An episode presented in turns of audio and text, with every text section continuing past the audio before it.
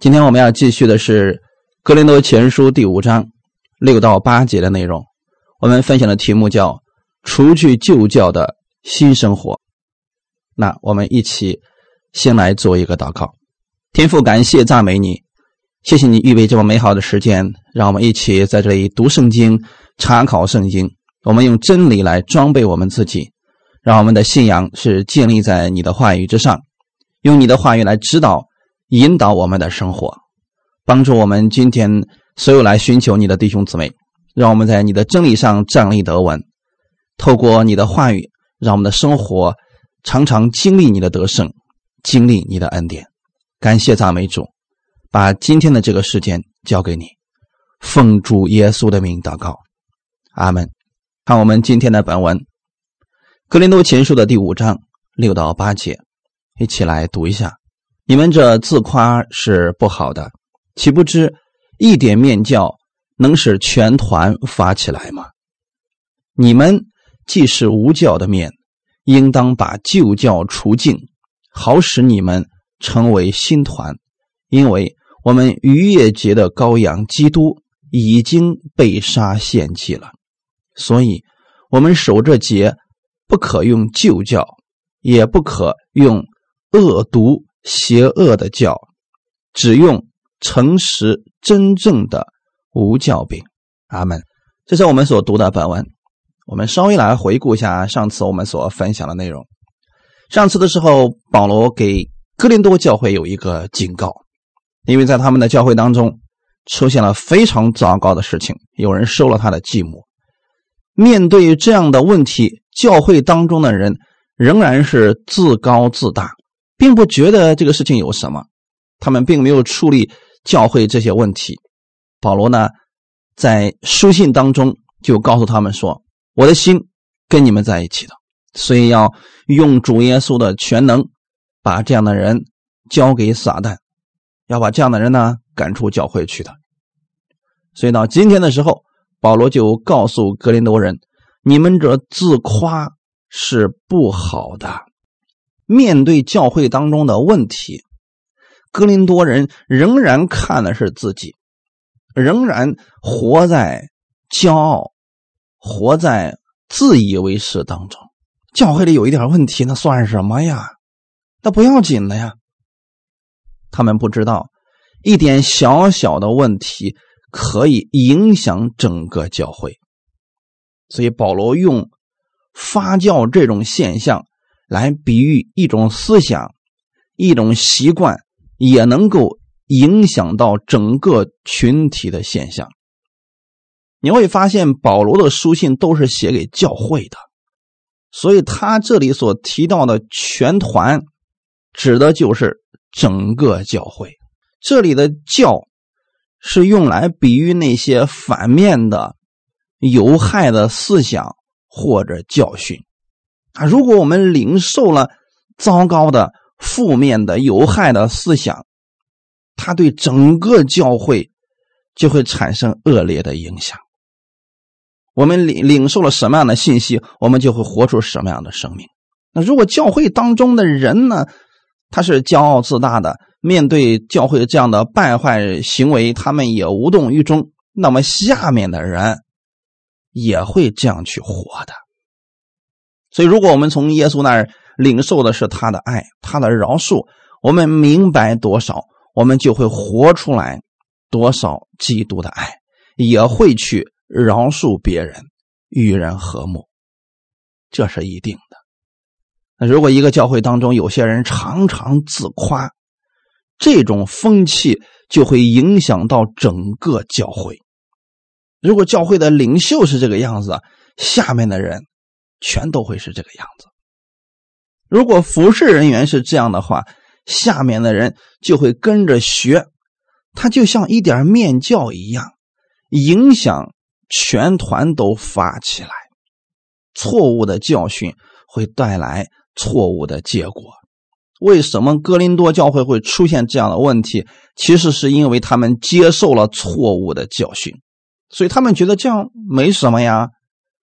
我们虽然信耶稣了，但是我们可以像世人一样生活呀。这种就会把耶稣的恩典当做放纵情欲的机会。我们来看一段经文，《马太福音》十六章十一到十二节，来看看耶稣对法利赛人和撒都该人他们错误的教训，耶稣是怎么样去劝诫门徒的。《马太福音》十六章十一到十二节，我对你们说，要防备法利赛人和撒都该人的教。这话。不是指着丙说的，你们怎么不明白呢？门徒这才晓得他说的不是叫他们防备丙的教，乃是防备法利赛人和撒都该人的教训。弟兄姊妹，你会发现，法利赛人和撒都该人带出来的门徒是什么样子呢？跟他们一样。自以为是，耶稣的门徒在这里被耶稣教导之后，要警醒，要分辨，以免上当。那我们透过一段新闻来看看法利赛人他们都在做什么？为什么跟从法利赛人的人都是那样一种行为、一种思想呢？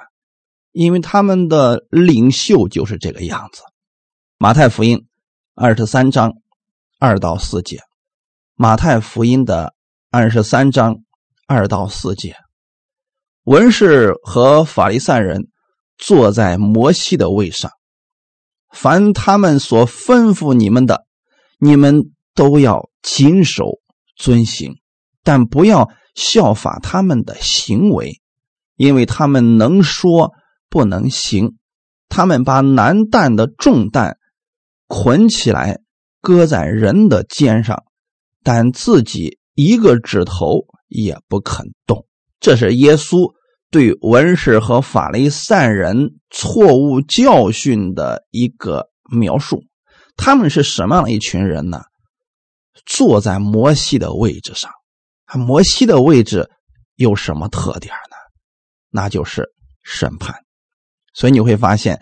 今天有很多人特别喜欢坐在摩西的位置上啊！你这个做的不好，你应该这样做。你看着不像好东西，你是异端，你是跟我不一个教派的，你有问题。当时的文士和法利赛人坐在摩西的位置上，就是去审断对与错。凡跟他不一样的，那就是错的。他们用的是什么呢？摩西的律法。可以简单来讲，他们总是会给别人带来定罪。他们的眼里边看不到别人的好。但是耶稣怎么说的呢？凡他们所吩咐你们的，你们都要谨守遵行。你会发现，文士和法利赛让你去干的事情。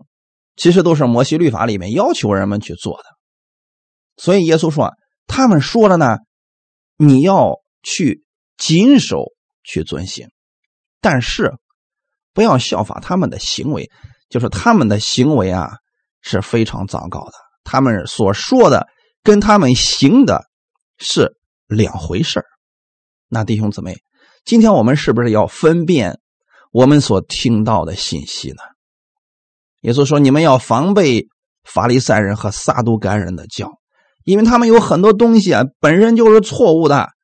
我们要分辨着，别上当了，不要去效法他们这种行为，因为他们所说的跟他们所信的根本就是两回事那今天是不是也有这样的人呢？他们嘴上说一套。”啊！你们要怎么样？什么苦难是祝福啊？说的一大堆，他们自己心里都不愿意用苦难天天来生活的，那干嘛要这样去说呢？他们把难担的重担捆起来，搁在人的肩上，但自己一个指头也不肯动，就是他们把律法强加在百姓们的身上，让百姓去遵守律法，去换取祝福，但是他们自己。都做不到啊！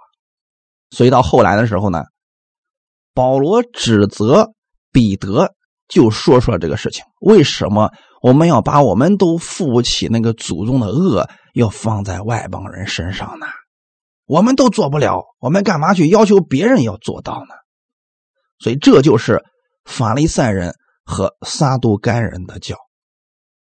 他们希望别人去尊重他、高举他、夸奖他，但就是不愿意为羊群付出。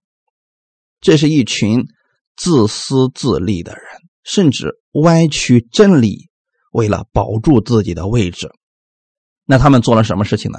杀死了耶稣。他们在耶稣的身上根本找不着耶稣的把柄，也发现不了耶稣的问题。可是，他为了自己的利益，还是扭曲了一切事实，杀死了耶稣。这就是法利赛人的领袖，就是这样一群人。所以，下面带出来的门徒呢，也都是这样的一群人。我们要明白，我们跟随耶稣，我们活出来是像耶稣一样的样子。如果我们跟随的是人，你活出来的就是那个人的样子。那今天保罗就说了，要把这些邪恶的教啊、恶毒的教啊，从你们中间要除掉，不要用这些东西。那这些教是从哪里产生的呢？我做了一个总结，这些邪恶的教、恶毒的教，是从私欲、从骄傲当中产生的。我们看两段经文，第一段经文是约翰福音的第八章四十三节到四十四节。约翰福音第八章四十三到四十四节，你们为什么不明白我的话呢？无非是因你们不能听我的道，你们是出于你们的父魔鬼，你们父的私欲，你们偏要行。他从起初是杀人的，不守真理，因他心里没有真理。他说谎是出于自己，因他本来是说谎的，也是说谎之人的父。讲到这儿的时候，我们会发现一个问题：为什么法利赛人和文士他们不明白耶稣的话呢？是因为听不进去。他不愿意听这样的道，他的心里面是有私欲的。为什么今天有人接受不了真理呢？他是被私欲给占有了。因为如果都讲真理，有些人就要下岗了，有些人就骗不了别人了。所以，当耶稣把真理说明的时候，文士和法利赛人的饭碗就要丢了呀。百姓们都明白真理了。谁还听他们的呀？所以他们就要去杀死耶稣。耶稣在这儿说了：“你们是出于你们的父魔鬼，你们父的私欲，你们偏要行。”这些人之所以听不进去耶稣的真理，是因为他们里边私欲在作祟呀。那当人有了私欲之后，他会。产生什么呢？就会有嫉妒、纷争，甚至不惜说谎，来达到自己的目的。所以，这就是被私欲充满的人。魔鬼不就是为了显出自己吗？他起初是杀人的，根本就不守真理的。所以，一个人如果被私欲充满了，神的真理他是根本听不进去的。另外一段经文，《雅各书》的第一章十五节：“私欲既怀了胎，就生出罪来；罪既长成，就生出死来。”今天我们都说了：“哎呀，今天我能够有这样的一个事情，那是魔鬼的引诱啊！那是魔鬼给我挖了一个坑，让我掉进去了呀！”很多人就把自己犯罪推给了魔鬼。那这种方式到底正确不正确呢？如果从公益的角度来讲，魔鬼其实也挺冤枉的，因为我们如果找借口啊，总是把所有的一切事都推到魔鬼身上。可是大家想另外一个事情：魔鬼为什么会引诱一些人？圣经上说的非常的清楚啊，魔鬼如同吼叫的狮子，遍地游行，寻找可吞吃的人。那就证明有一些人他是诱惑不了的。比如说耶稣，魔鬼也去引诱耶稣了，可是他失败了。那为什么有一些人总是能掉进魔鬼的网络当中，总是能够被魔鬼所引诱，并且失败呢？其原因就是有了私欲。如果人没有私欲啊，魔鬼就诱惑不了他。那今天有人说，那可是我们活在这个世界上，我们不可能没有私欲。没错，如果你总是看你自己，你忘记了耶稣基督的恩典，你就会活在私欲当中。就像法利赛人，他们以为耶稣来了是要抢他的羊，是要让他没有饭碗，所有的人都跟耶稣走了，他们怎么办？私欲产生了。实际上，耶稣说的很清楚，我来就不是。为了这个世上的国，我的国就不在这儿。他们不相信。如果人的私欲不断的膨胀，私欲怀了胎，就生出罪来。所以弟兄姊妹，如果我们总是仰望耶稣基督的恩典，我们知道神给我们的供应，这个私欲啊，它就起不了作用。魔鬼再诱惑你的时候啊，没用了。我们举一个非常简单的例子来说。世人都需要钱，但是呢，人很容易掉进这里边去。但圣经上有一个例子是这样的：亚伯拉罕呢战胜了四王和五王之后啊，得了很多的财物啊。那这时候呢，麦基喜德就找到了亚伯拉罕，说：“至高的主，我们的神赐福给亚伯兰，让你战胜了仇敌。”亚伯兰呢，听到这些话之后啊，就敬拜神，就拿出自己所得的十分之一献给了神。然后呢，他就知道自己所有的一切，他能够得胜，能够掳回这些财物，都是神赐给他的。他明白了神的供应的时候呢，私欲就再也在他心里边战胜不了他了。所以到后来的时候呢，索多玛王。就对亚伯兰说：“啊，这金银财宝你都拿去吧。”那亚伯兰怎么说的呢？你的一根针、一根线我都不会要，免得你们说我的富足是你们给我的。这些为什么他能够胜过呢？他明白了神的恩典，他明白了神的供应。如果人不明白神的供应和神的恩典，私欲你就永远战胜不了。那么邪恶恶毒就会产生。人一旦有了私欲，那败坏很快就会出现。罪既长成，就生出死来。有人说，好像你说的有点绝对吧？我们再看另外一段经文，《雅各书》的第四章第一节，《雅各书》第四章第一节。你们中间的征战斗殴是从哪里来的呢？不是从你们白体中战斗之私欲来的吗？雅各把这个事情看得很明白啊，说人之间之所以嫉妒纷争、征战斗殴，这些都是从私欲里边来的。雅各没有说那是魔鬼来的，所以今天不要随便把所有的罪责推到魔鬼身上，好像你。很无辜似的。你如果没有私欲，魔鬼引诱不了你。他们，所以要想胜过这些邪恶恶毒的东西，其实很简单，你得明白耶稣基督的恩典。当你明白神的恩典的时候，你就能够过耶稣基督那种得胜的新生活了。你们既是无教的面。应当把旧教除尽，好使你们成为新团，因为我们逾越节的羔羊基督已经被杀献祭了。旧约的逾越节在出埃及记的十二章里面，神用逾越节的羔羊之血涂到门楣和门框上，对以色列人施行了拯救。逾越节从这儿开始的。保罗所说的这节，指的就是那个逾越节。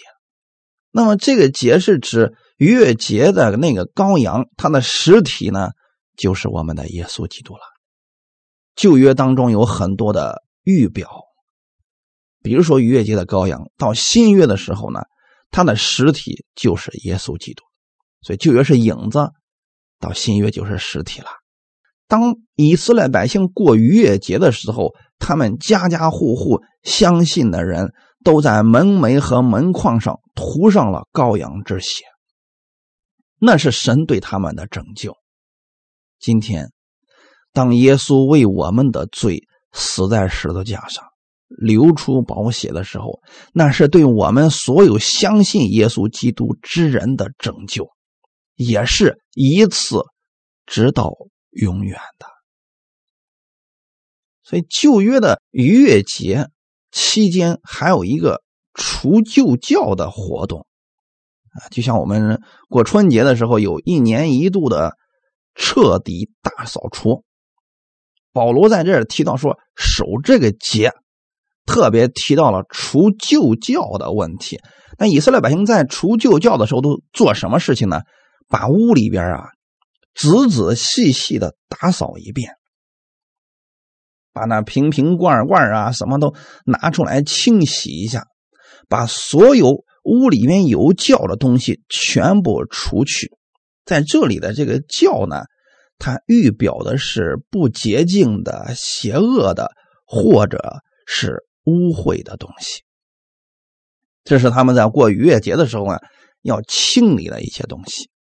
那今天我们知道，当耶稣为我们的罪被死在十字架上，我们整个人里边的所有的罪、不洁净的、邪恶的、污秽的，都被。耶稣的宝血洗净了，所以借着耶稣的血，我们今天是新造的人。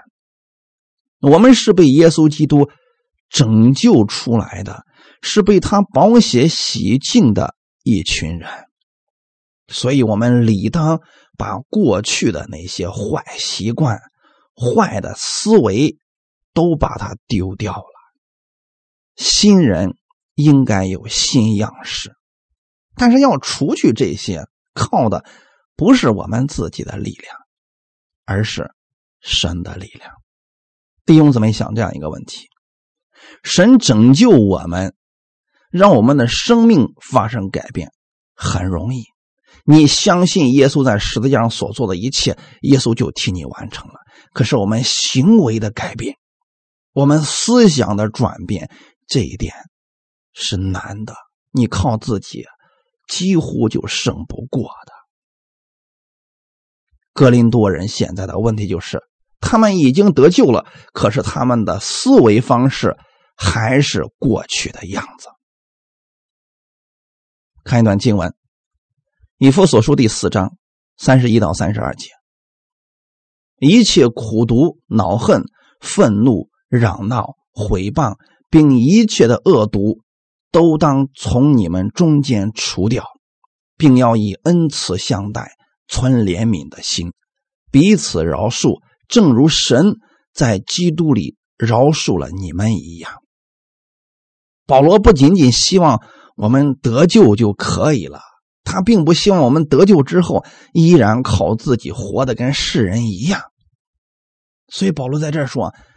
世人的那一切苦毒、恼恨、愤怒、毁谤，还有这些恶毒的东西啊，你们应该把它除掉的。我们的生活方式是什么样子的呢？以恩慈相待，存怜悯的心，彼此饶恕，这是我们新人的新样式。那我们怎么样才能活出以恩慈相待、存怜悯的心，彼此饶恕呢？我们得思想。神在基督里边是怎么样饶恕我们的？只有你仰望耶稣基督的饶恕，明白他对你的赦免，你才能以恩慈去对待别人。否则，你一定是以恶毒去对待别人的。只要别人侵犯了你的利益，你就会不惜一切手段毁谤别人，甚至说毁坏别人。存怜悯的心就更不用说了。如果我们不明白耶稣基督的饶恕，怜悯在你心里边没有，你更不可能去饶恕别人。哪怕别人一点点对不起你，你就会变本加厉的去毁谤别人。那格林多人的生活就是这个样子。格林多教会当中，就是经常充满苦毒、恼恨、愤怒、嚷闹，各样的恶毒的事情都在他们中间出现了。他们虽然是得救的，可是他们并没有活出来耶稣基督的样子。面对哥林多教会的问题啊，你该怎么办？作为这个教会的传道人，你或许会寝食难安。原因是什么呢？这群人已经活成这样了，可是还不服教会的权柄，争着去当师傅。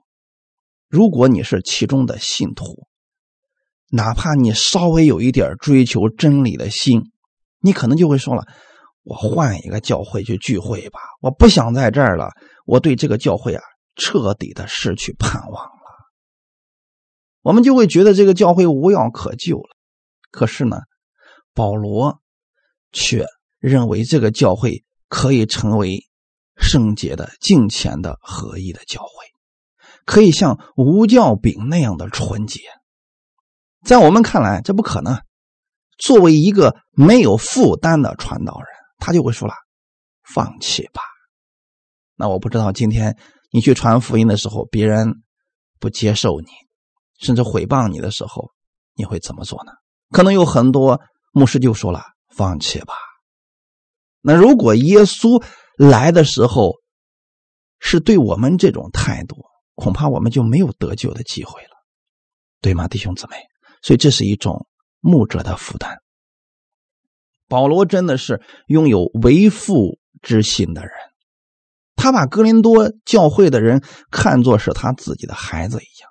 如果你的孩子现在出了问题，犯罪了，你会怎么做？你会说：“哎呀，放弃吧。”今天你能放弃教会里面的弟兄姊妹，你就会放弃其他人。只要别人反对你，你就会放弃他。这不是一个为父之心的人，但保罗似乎对格林多人依然有负担。他甚至对整个哥林多教会的人说：“你们是无教的面。按照行为来讲，哥林多人怎么可能是无教的面呢？你的行为这么糟糕，你的行为连世人都不如。”你让我说你是无教的面，让我说你是神所爱的，这不更加让你为所欲为了吗？但是保罗不仅仅说你们是无教的面，后面也告诉他了，应当把旧教出境，好使你们成为新团。这跟耶稣的教导是一致的。今天我们很多人总是喜欢用别人现在的行为来判断他的生命。很多人说：“就你现在行为这么糟糕，你还好意思说你是信耶稣的？你敢说你是得救的吗？你敢说你是义人？”他们透过行为来判断这个人是不是得救的。那如果让你用这种心态去判断哥林多人，你会觉得说这教会里面没几个得救的。可是，圣经上说的很清楚，他们是信徒。保罗的眼中，他们是弟兄，只是他们现在的行为还没有把旧教出境。他们是得救的，他们的生活行为还很糟糕，甚至说啊，跟过去没什么区别呀。所以保罗说啊，你们是无教的民。先对他们的身份进行了肯定。当我们明白我们的身份的时候，我们才有力量去过与身份相称的生活呀。你得给他胜过这些坏习惯的力量。如果今天你告诉他说你行为这么糟糕，你就不是得救的，先把你的行为改好了，你才能是得救的。那这靠的是他自己，他永远不可能胜过他这些问题。刚才我说了，保罗的做法跟耶稣是一致的。耶稣有没有这样去教导呢？有。圣经当中告诉我们，有一个犯了奸淫的妇人，法利赛人、文士啊，把他们给揪出来了。那把这个女人就带到了耶稣的面前，然后就问耶稣说：“夫子，这个女人当场被我们逮住了，按照律法，她是该死的，应该拿石头把她给砸死。”这段经文，我相信大家都记得很清楚吧？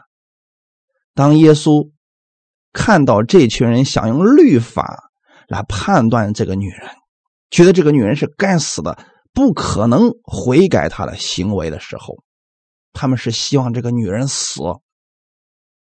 所以这样其实就是我们心里所存的恶毒，他们是想借着这个事儿来致死耶稣而已。耶稣看出了他们的问题啊。所以对待这群人的时候，耶稣以律法来回敬了他们，说：“好啊，你们中间谁是没有罪的，可以先拿石头来打他。”结果这些人从老到少，一个一个就离开了。那离开之后，当时耶稣对这个女人先做了一个肯定。耶稣说：“我也不定你的罪，去吧。”从此不要再犯罪了。你有没有发现，今天保罗也是用这样的一种方式在教导格林多人呢？格林多人明显现在也是犯罪了呀。可是保罗怎么说的呢？你们是无教的面，可能这种说法对他们来说很稀奇，因为大家都是互相攻击，都是互相揭底、互相定罪的啊！你今天犯了什么罪？他说你也不是好东西。大家都在互相攻击、互相排斥、互相拆毁当中。可是保罗现在过来说：“你们是无教的面，先给他们肯定了，你们是得救的，你们是被神洗净的一群人，然后再告诉他应当把旧教除尽。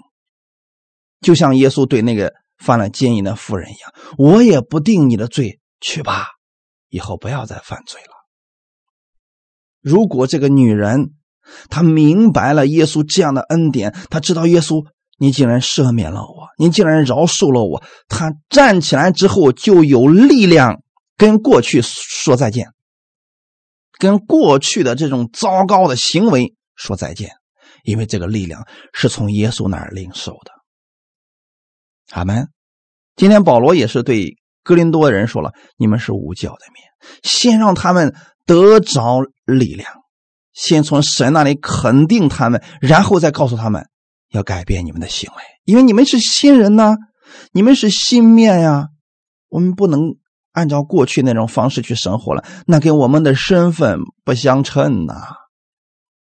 所以在第八节，《格林多前书》第八五章第八节说：“所以啊，我们守这个节呀，不可用旧教，也不可用恶毒邪恶的教。”只可用诚实真正的无教饼。保罗的意思是，你们是无教的面，所以你们也是无教饼。那现在怎么办呢？无教饼里边是没有邪恶、没有恶毒的，只有诚实。阿门。他是要引导格林多人，让他们活出与他们身份相称的。生活来，可能有很多人说了，保罗是否对哥林多教会太乐观、太有信心了？凭哥林多信徒那副德行，他们怎么可以称为是无教的面呢？他们行为那么糟糕，他们的行为连世人都不如。但是保罗认为啊，告诉他们是无教的面是理所应当的，因为神看的并不是他们的行为。而是看他们的信。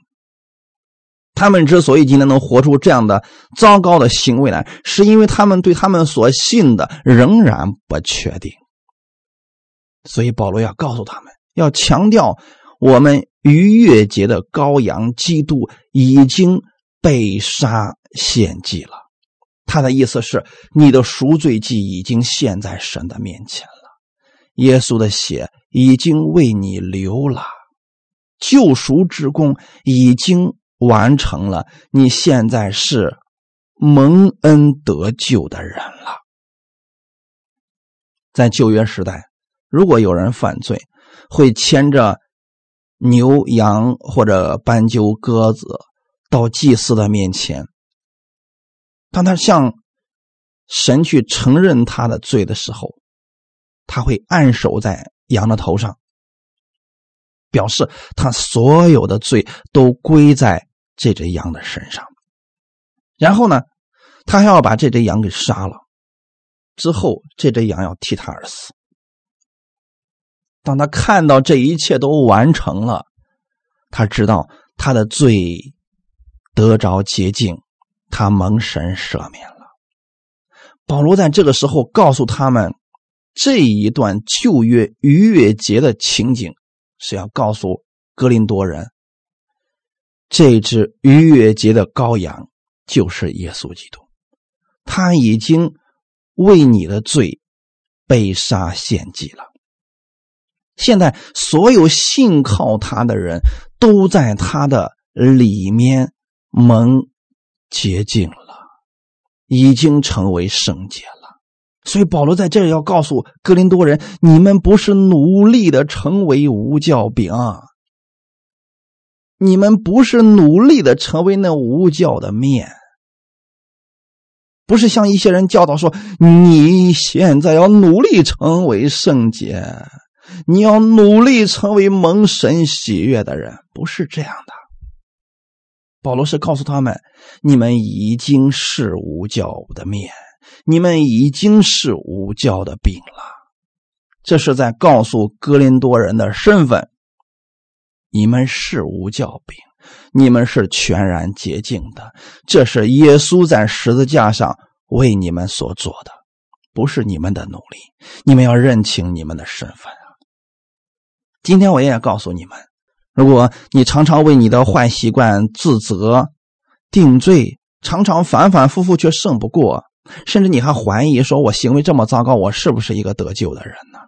如果你常常是在这样的自责和内疚当中生活的话，我今天也要告诉你一个事实：逾越节的羔羊耶稣基督已经为你的罪被杀献祭了，你现在靠着他的保险已经被洁净了。已经成为圣洁了，你是被神所爱的，你是圣洁的人，你是艺人，这是你的身份。哈利路亚！当你明白这个身份之后，你会有力量去过不一样的生活。那我们分享下一个部分：新人应当是新生活。刚才我们的那个部分是。邪恶的教是从私欲、骄傲中产生的。那我们现在不是在邪恶、私欲的里边呢，我们是在基督里边呢。我们是新人呢。当你知道你是新人的时候，你就可以活出新生活了。那为什么今天保罗先告诉他们他们的真实身份，然后再去引导他们，让他们除掉旧教呢？很多人说了：“哎，我们今天已经接受恩典了，怎么活无所谓的，反正神已经许佑了，反正我知道我是得救的人了。呃，至于是行为不重要。其实这一点是没明白全部的恩典是什么。一开始，上帝将以色列百姓带到迦南之地，就是神的恩典。但是神为什么又？”告诉他们说：“你们不要效法那个人的行为。神给了他们以献祭为中心的生活方式呢，就是不希望他们用在埃及的生活方式去过生活，因为那样他们根本不会感恩，只会越来越糟糕。”看一段经文，《利未记》十八章三到四节，《利未记》十八章三到四节。你们从前住的埃及地，那里人的行为，你们不可效法。我要领你们到的迦南地，那里人的行为也不可效法，也不可照他们的恶俗行。你们要遵我的典章，守我的律例，按此而行。我是耶和华你们的神。你会发现，神带领以色列百姓，先赐给他们恩典，让他们知道他们是属神的人，是圣洁的国度，是不一样的国民。然后再告诉他们说：“你们不要照着埃及人那些行为，他们的行为是恶的；也不要去效法迦南人的行为，他们的行为也是恶的。但是你们要怎么做呢？要按照我的典章，按照我的律例去行。”就可以了。神的律例典章里边，在生活当中说的非常的细致啊。你会发现，从富人到穷人，那照顾的是无微不至呀。如果当初的以色列百姓愿意按照神的方式生活，那他们一定在地上是极其蒙福的。今天我们也是一样，我们不要说，哎，那旧约那些律例典章都都废掉了，我们呃随便怎么活都行。不是的，那些东西。到今天为止依然是有效的，只是我们不是去遵行那些来获取神的祝福了。我们知道我们已经是蒙福了，所以呢，我们愿意按照神的话语去生活。阿门。神让他们出埃及，是希望他们的人和心都跟过去说再见，这是新人的样子。可是以色列百姓是怎么活的呢？他们人是得救了，可是他们的心依然还留恋着过去。他们的人是出了埃及，可是的行为思维还是没有出来。这恰恰跟格林多人是一样的，他们得救了，可是呢，行为和思维都是过去的样子。那怎么样让他们过除去旧教的新生活呢？那就得让他们不断的认识新的生活方式是多么的美好。以色列百姓四十年在旷野当中，就是学习神的律例典章，认识神的恩典。可惜他们的心。一直都在埃及，所以他们不觉得神的恩典有多好。就算神每天都有神迹，每天都有供应，他们还是不满足，因为私欲充满了他们的心，所以他们看不见神的恩典。而哥林多人也是这样的，神给他们那么多的恩赐，那么爱他们，他们不珍惜，用这恩赐彼此攻击，互相的拆毁。那弟兄姊妹，今天如果我们不认识我们的身份，我们就会按照过去的方式来生活。这种方式对我们没有益处的呀。虽然你是在恩典之下了，可如果你的生活方式是律法下的，对你而言没有益处，对跟你接触的人而言也没有益处，因为你总是会愿意攻击别人、说谎话、去诽谤别人。这明显是律法下的生活呀，所以，我们今天不单单要认识我们的身份，同时，我们还要把这个身份给活出来。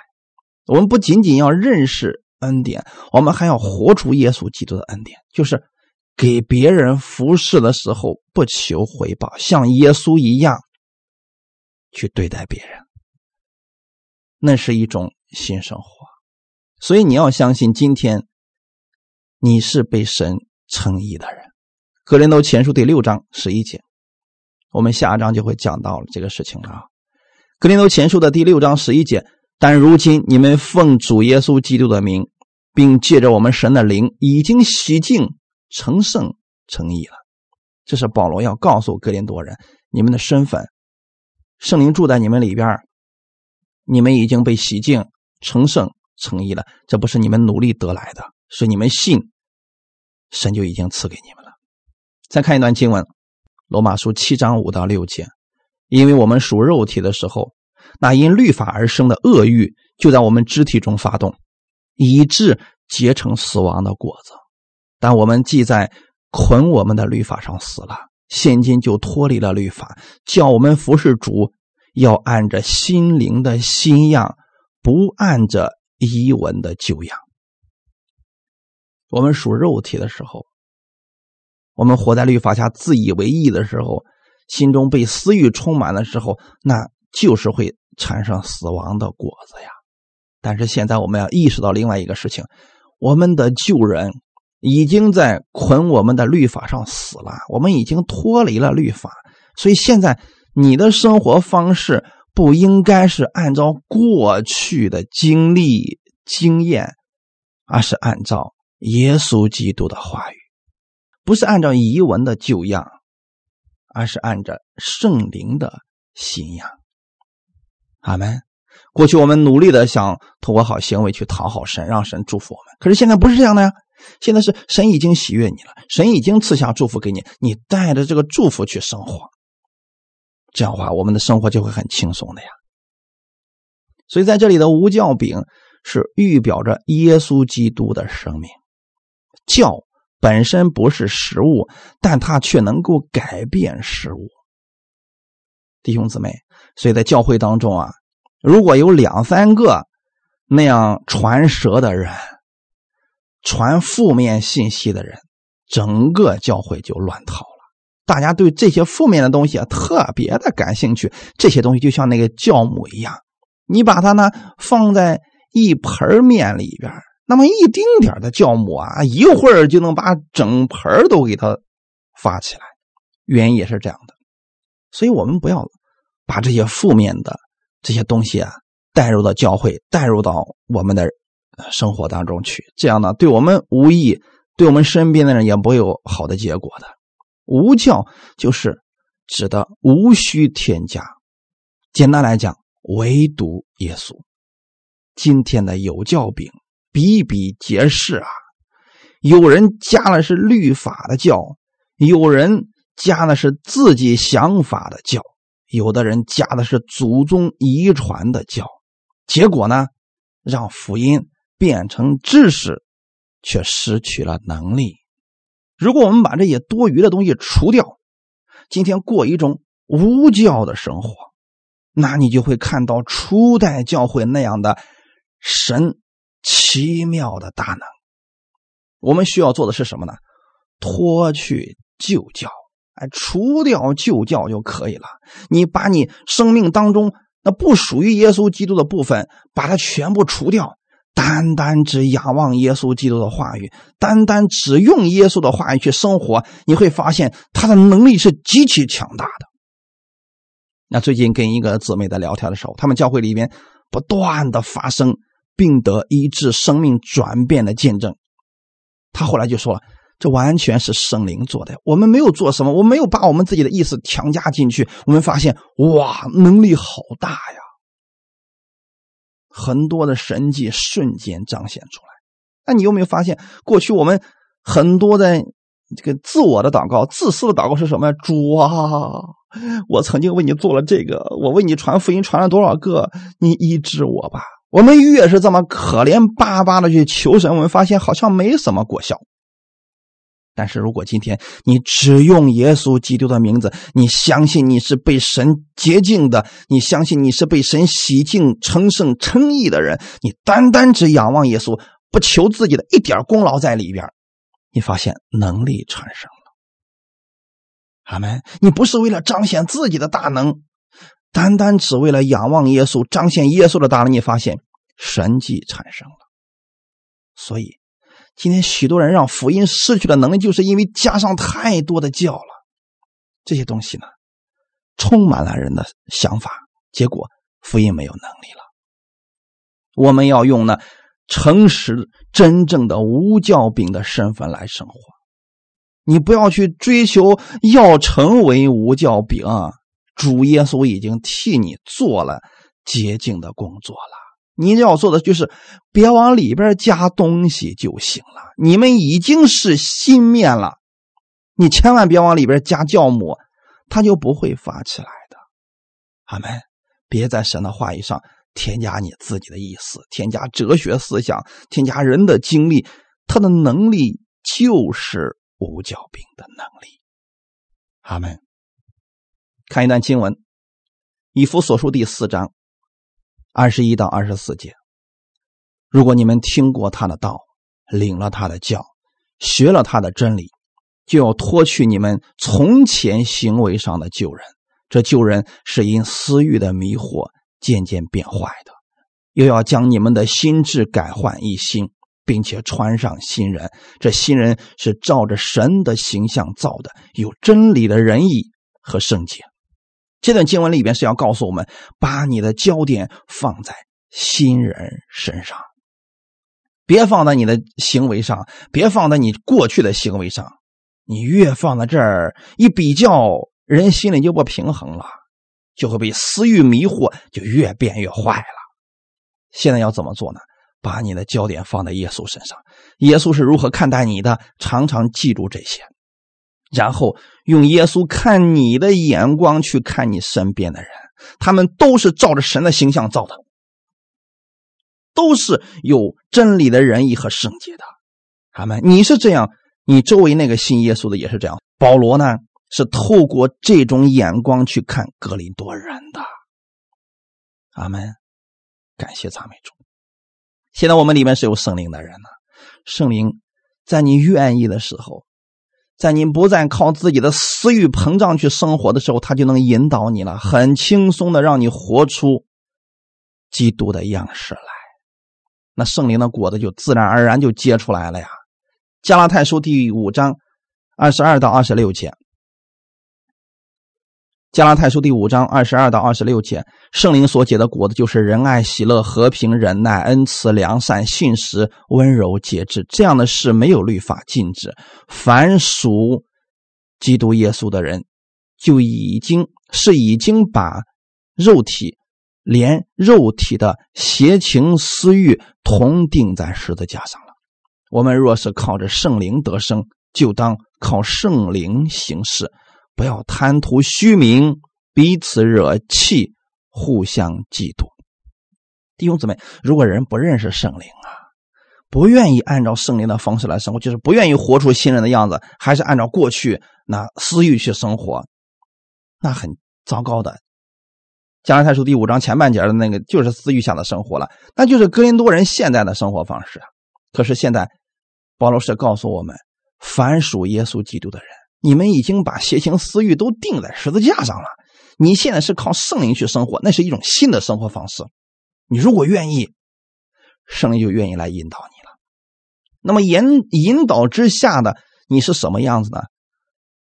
不会去贪图虚名。所以弟兄姊妹，一个人想贪图虚名，无论是在教会当中，在社会当中，他想贪图虚名，一定是私欲惹的祸。不要彼此惹气。为什么会气呢？因为我们觉得说。他不可饶恕嘛，所以才会生气。不要互相嫉妒。你觉得他不配，他得了什么东西，或者说他比你高、比你厉害，这才会互相嫉妒嘛。而这一切在圣灵里边都没有。你要是认识你新人的身份，你知道你的一切是耶稣赐给你的，你就不会在这里边去生活了。哈利路亚。最后我们读一段经文，然后我们就结束。罗马书十三章。十二到十四节，黑夜已深，白昼将近，我们就当脱去暧昧的行为，带上光明的兵器，行事为人要端正，好像行在白昼。不可荒宴醉酒，不可好色邪荡，不可争竞嫉妒，总要披戴主耶稣基督，不要为肉体安排去放纵私欲。你会发现，今天我们读的很多经文里边，保罗一直在强调两种生活方式：一种是被私欲引导，另外一种被圣灵引导。所以，保罗在新约之下给我们有要求，就是你们知道你们是新人，你们要愿意去活出这新人的样子，就是脱去过去暧昧的行为，因为你们不是那样的人，你们是披戴耶稣基督的人。所以不要为你的肉体去安排、去放纵私欲了。格林多人是被私欲充满了，所以他们没有办法活出光明的样子来呀。今天我们在新约之下，我们的行为很重要。格林多人就是不在乎自己的行为。今天也有人说，在恩典之下不需要好行为，行为不重要。其实这是错误的。保罗从来没有这么讲过。如果你说你讲的是保罗所传讲的那个福音，保罗是希望我们活出好行为的。所以，我们刚才读的经文里边都是保罗所说的啊。你们行事为人要端正，好像行在白昼，不可什么？不可荒宴醉酒，不可好色邪荡，不可争竞嫉妒。这都是过去我们要除掉的东西啊。你说主，可是我就在这里面活着，怎么办呢？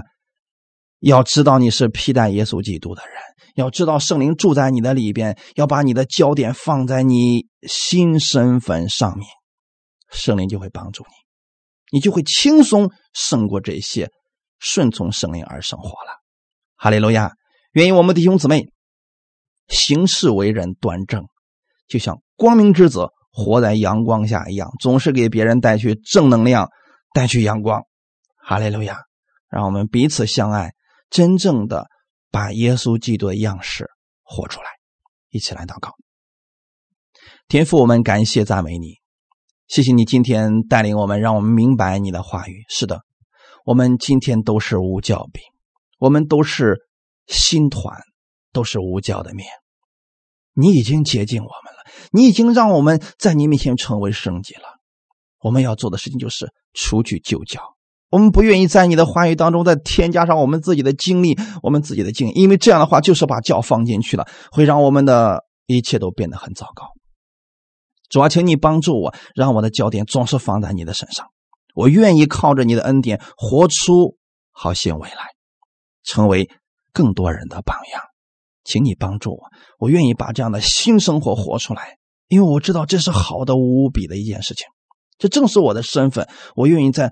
这个世界上也能够尝尽你的恩典的味道，并且常常活在你的大能当中，请你带领我更新我的心思意念，让我的一切单单来仰望你，用你的话语成为我生活的标准，不是我过去的经历，也不是人的经验。我愿意用你的话语去生活，请你帮助我，加给我力量，一切荣耀都归给你。奉主耶稣的名祷告，阿门。